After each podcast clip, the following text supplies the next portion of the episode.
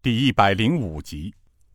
哈哈，真是个奇人奇事啊！这个神医是个什么样的人？哈哈，父皇，说起这个人呐，大概父亲在他小时候就在儿臣的家里见过。那时他大概有七八岁的样子，很可爱，府里的下人都叫他小书童。你说什么？他是尹道元的儿子？他，他还活着？是啊，父皇，他真的是尹道元的儿子。不但他还活着，他的妹妹也活着，岳父的腿疾就是他给治好的。这么说，尹道元的遗孤被一个异人所救，是真有其事了。那也就是说，有人从中搞鬼，暗中杀人灭口的事情是真的了。原来父皇也早有察觉，并且似乎得到了消息。哈哈哈，你父皇也不是未卜先知的圣人。哦，对了，你去柜里找找，朕记得，就在原吏部侍郎周知健出事的前半个月，给朕上奏了一个折子，朕。还保留着呢，嗯，好像就在那个柜子里。晋王起身走到书柜旁，打开了橱柜，从里面拿出了周之剑的折子。对，对，就是那个折子，你看看吧。晋王打开折子看了一会儿，脸上渐渐凝重了起来。他合上折子，将它放回了柜里，坐了下来。过了一会儿，父皇，这么说，吏部李玉春南下靖江，其中还有不可告人的目的。哼哼，说尹道元一家在晋江被强盗抢劫杀了，这话你信吗？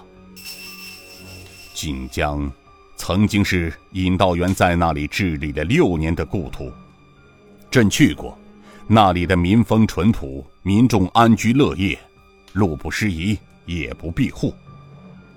当地的村民把尹道元称之为尹青天，备受当地百姓的爱戴。而尹道元是回自己的故里，怎么会在离靖江城的自家门口被杀了呢？老三，这里肯定有问题。朕在想。是有人向朕撒了个弥天大谎。他们到底想掩盖什么？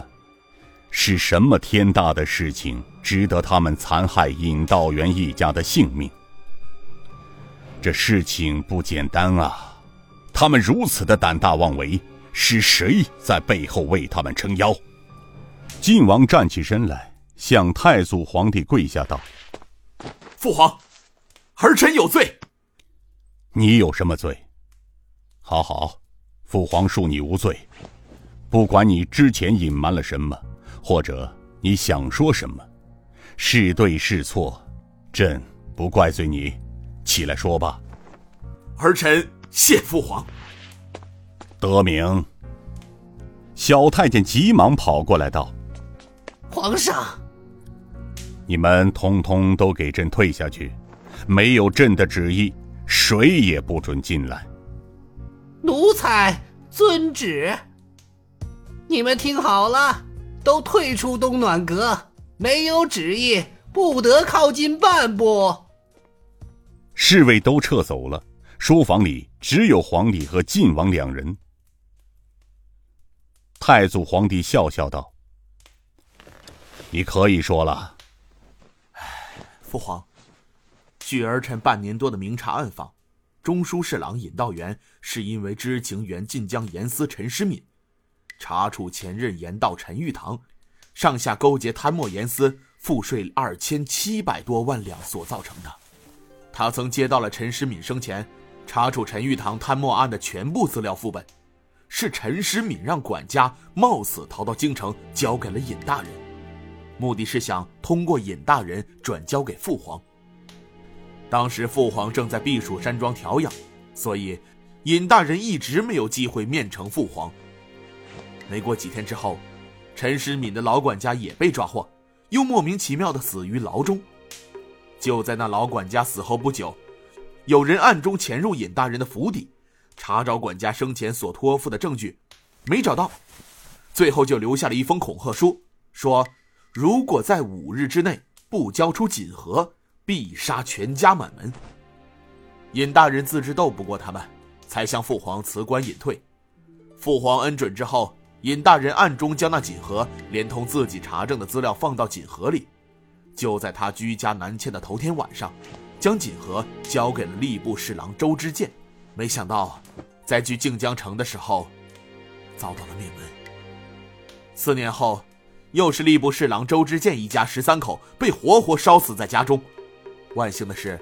在事发之前走脱了周知建的大女儿，他带着遗书到了他堂叔的龙虎镖局。三个月前，龙虎镖局的人与岳父联系上，想把锦盒交给岳父，再由岳父找机会转交给儿臣。